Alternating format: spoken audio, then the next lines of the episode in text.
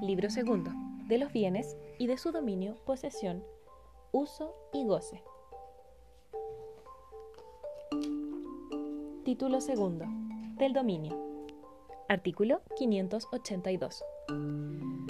El dominio, que se llama también propiedad, es el derecho real de una cosa corporal para gozar y disponer de ella arbitrariamente, no siendo contra la ley o contra derecho ajeno.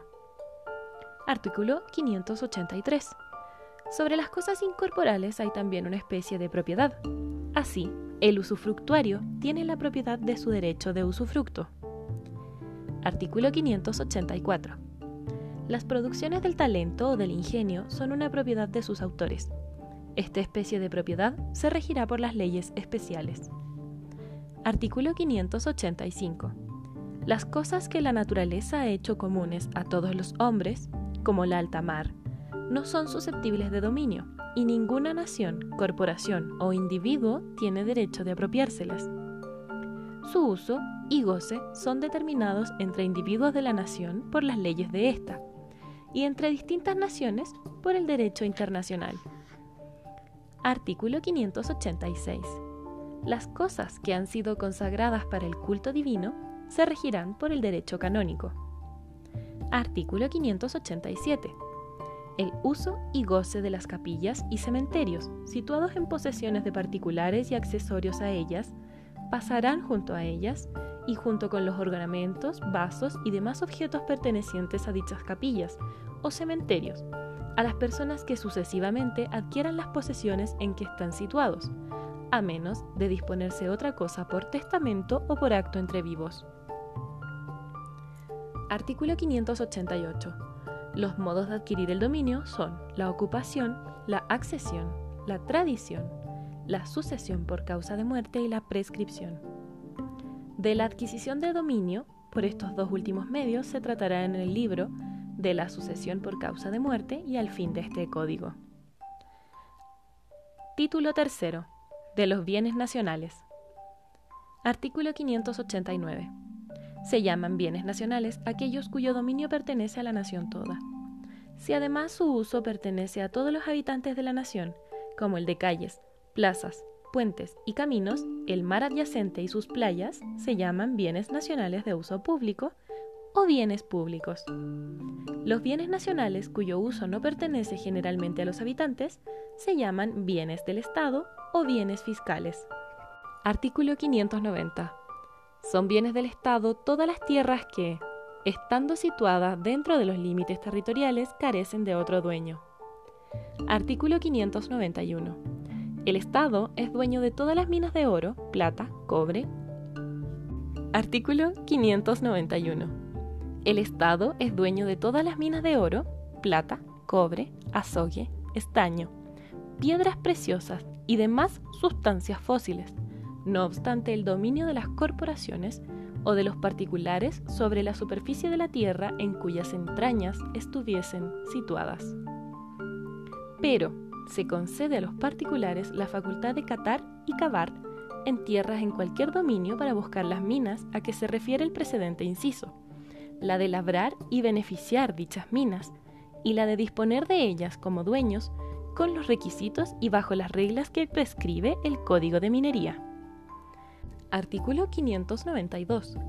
Los puentes y caminos construidos a expensas de personas particulares en tierras que les pertenecen no son bienes nacionales, aunque los dueños permitan su uso y goce a todos. Lo mismo se extiende a cualesquiera otras construcciones hechas a expensas de particulares y en sus tierras, aun cuando su uso sea público por permiso del dueño.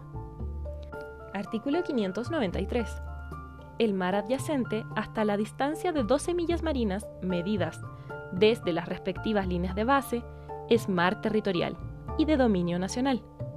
Pero, para objetos concernientes a la prevención y sanción de las infracciones de sus leyes y reglamentos aduaneros, fiscales, de inmigración o sanitarios, el Estado ejerce jurisdicción sobre un espacio marítimo denominado zona contigua que se extiende hasta la distancia de 24 millas marinas medidas desde la misma manera. Las aguas situadas en el interior de las líneas de base del mar territorial forman parte de las aguas interiores del Estado. Artículo 594. Se entiende por playa del mar la extensión de tierra que las olas bañan y desocupan alternativamente hasta donde llegan las mareas más altas. Artículo 595. Todas las aguas son bienes nacionales de uso público. Artículo 596. El mar adyacente, que se extiende hasta las 200 millas marinas contadas desde las líneas de base, a partir de las cuales se mide la anchura del mar territorial, y más allá de este último, se denomina zona económica exclusiva.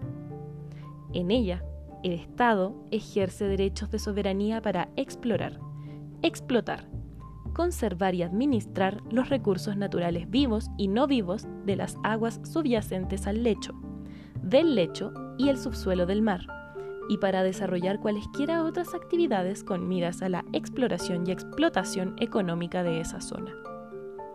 El Estado ejerce derechos de soberanía exclusivos sobre la plataforma continental para los fines de la conservación, exploración y explotación de sus recursos naturales. Además, al Estado le corresponde toda otra jurisdicción y derechos previstos en el derecho internacional respecto de la zona económica exclusiva y de la plataforma continental. Artículo 597. Las nuevas islas que se formen en el mar territorial o en ríos y lagos que puedan navegarse por buques de más de 100 toneladas pertenecerán al Estado. Artículo 598. El uso y goce que para el tránsito, riego, navegación y cualesquiera otros objetos lícitos corresponden a los particulares en las calles, plazas, puentes y caminos públicos, en el mar y sus playas, en ríos y lagos, y generalmente todos los bienes nacionales de uso público estarán sujetos a las disposiciones de este código y a las ordenanzas generales o locales que sobre la materia se promulguen. Artículo 599. Nadie podrá construir, si no por permiso especial de autoridad competente, obra alguna sobre las calles, plazas, puentes, playas, terrenos fiscales y demás lugares con propiedad nacional. Artículo 600.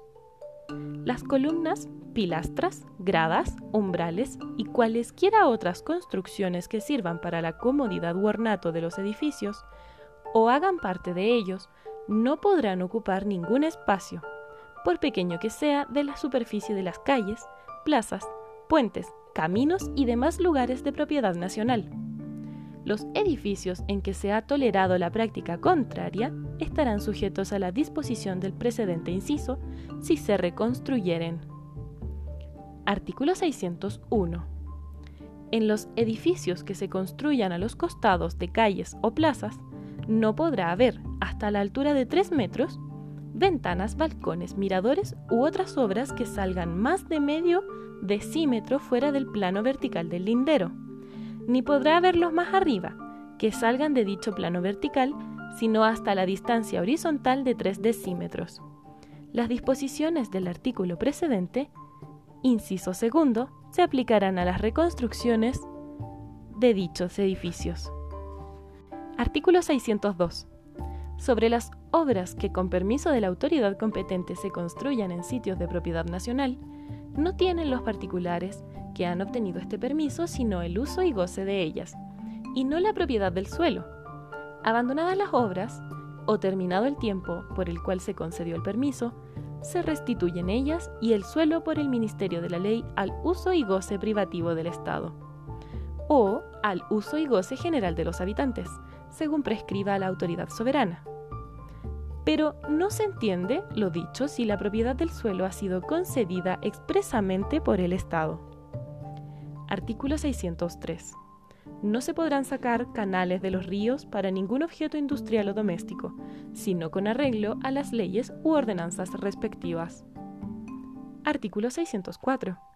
Las naves nacionales o extranjeras no podrán tocar ni acercarse a ningún paraje de la playa, excepto a los puertos que para este objeto haya designado la ley, a menos que un peligro inminente de naufragio o de apresamiento u otra necesidad semejante las fuerce a ello, y los capitanes o patrones de las naves que de otro modo lo hicieran estarán sujetos a las penas que las leyes y ordenanzas respectivas les impongan. Los náufragos tendrán libre acceso a la playa y serán socorridos por las autoridades locales. Artículo 605. No obstante lo prevenido en este título y en el de la accesión, relativamente al dominio de la nación sobre ríos, lagos e islas, subsistirán en ellos los derechos adquiridos por los particulares antes de la promulgación de este código.